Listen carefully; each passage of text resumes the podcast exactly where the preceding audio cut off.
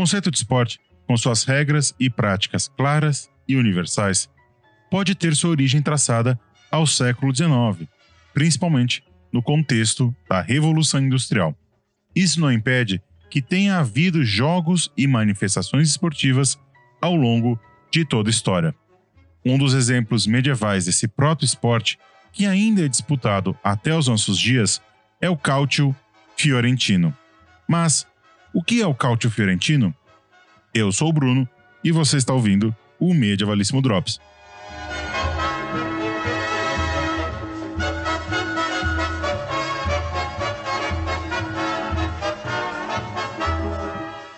O futebol é um jogo ancestral.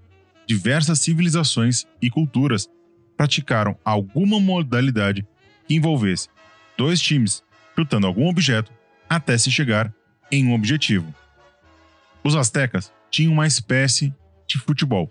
Os iroqueses jogavam algo que se assemelharia ao futebol misturado com basquete e lacrosse. Os romanos praticavam o harpatsum. A China, durante a dinastia Han, praticava o tsuju. E os japoneses inventaram kemari durante o período Heian.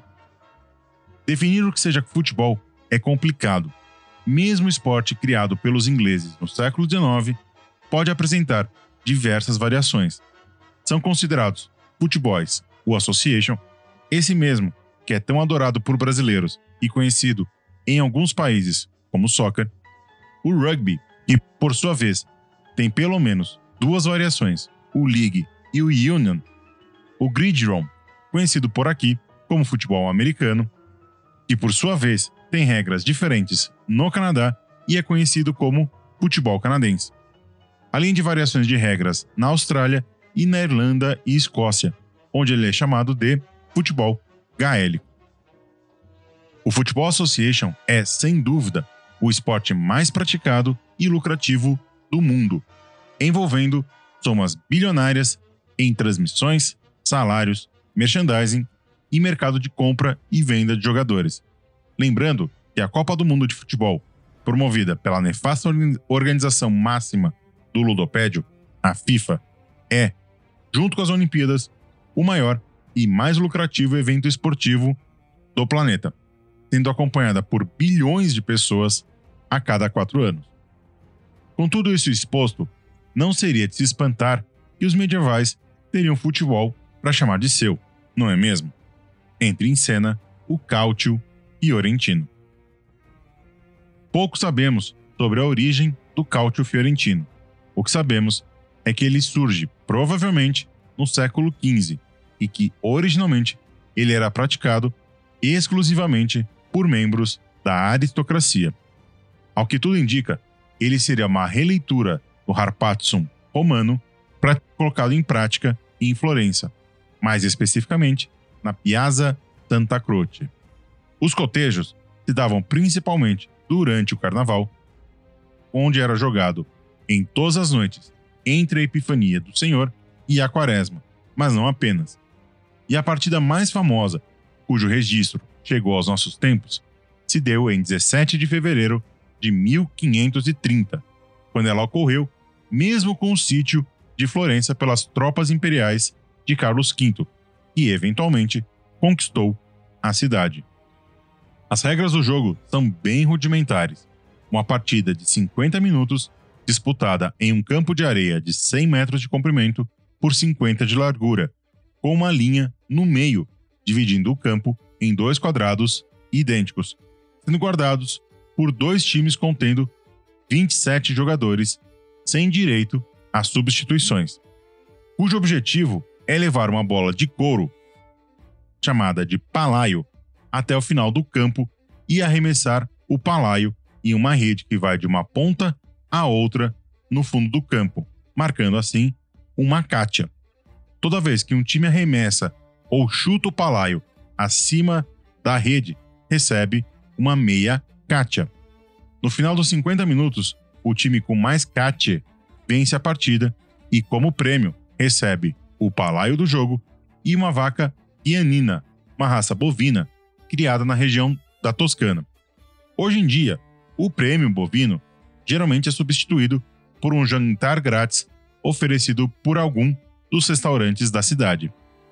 Basicamente, não há faltas ou penalidades, e você pode trocar socos e pontapés, além de imobilizar e sufocar os jogadores adversários em uma tentativa de proteger os seus companheiros ou evitar o avanço do time oposto. Ao que tudo indica, o jogo foi extremamente popular durante a Baixa Idade Média e a Renascença, sendo praticado por diversos nomes conhecidos da história italiana do período, como os papas Clemente VII, Leão XI e Urbano VIII, que levaram o jogo para Roma e o praticaram no Vaticano. Em 1574, uma partida foi disputada em homenagem a Henrique III, rei da França, que teria dito o seguinte sobre o jogo: Muito pequeno para ser uma guerra de verdade, muito cruel para ser um jogo. A partir do século XVII, o jogo acabou perdendo o interesse do público e da aristocracia e desapareceu. Porém, em 1930, ele foi reorganizado como um jogo regrado na Itália dominada pelo fascista Benito Mussolini, e provavelmente via o Calcio Fiorentino como uma exibição de força e poder dos italianos. Hoje, o Calcio Fiorentino ainda é disputado na Piazza Santa Croce, em Florença, durante a terceira semana de junho, como uma celebração da tradição e da história fiorentina. Cada um dos quartieri da cidade é representado. São eles: Santa Croce, pelos Azzurri, os azuis, Santa Maria Novella, pelos Rossi, os vermelhos, Santo Espírito, pelos Bianchi, os brancos, San Giovanni, pelos Verdi, os verdes. São disputadas ao todo três partidas, duas semifinais, onde o vencedor de cada uma vai para uma final em busca do prêmio da honra e da glória. O Calcio Fiorentino proclama ser o ancestral mais ancestral do futebol como nós conhecemos hoje. Não vou entrar nessa seara, afinal, essa é uma discussão longa e polêmica, geralmente carregada de nacionalismo e supremacia branca. O que nos interessa aqui é a ressignificação de um patrimônio cujas origens podem ser traçadas para a Idade Média e que ainda hoje se faz presente. A desassociação com a aristocracia e mesmo da própria burguesia se faz presente. Os jogadores, por exemplo, precisam ser amadores e morarem nos distritos que representam. E isso é uma ressignificação do espírito comunal que existia na Itália durante a Baixa Idade Média. Ainda temos a exclusividade de data.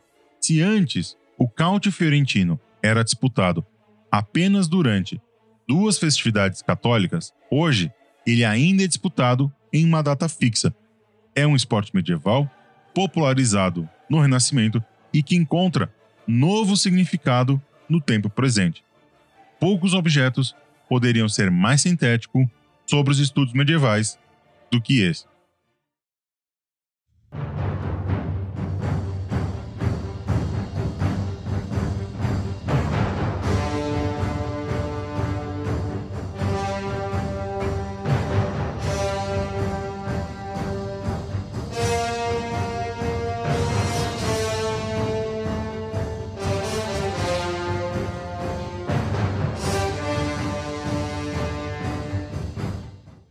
Era isso, meus amores. Espero que vocês tenham gostado de mais esse medievalíssimo Drops. Para aumentar a sua experiência, separei algumas imagens e vídeos sobre o jogo num dossiê visual tanto no site do Clio quanto no perfil de Instagram do Medievalíssimo. Vai lá conferir. E se você gostou desse episódio, não se esqueça de compartilhar e comentar sobre ele nas redes sociais usando a hashtag Medievalíssimo. E se você quer que o Medievalíssimo continue no ar, apoie esse pequeno podcast. Estamos no Catarse, no PicPay, no Pix, na Livraria da Musa e na Vandal. Todos os links e informações estão na descrição. Para todos os nossos financiadores lá no Catarse, meu muito, mas muito obrigado mesmo pelo carinho e pelo apoio. Um beijo, um abraço, um aperto de mão Até o próximo Medievalíssimo Drops e o resto é vida que segue.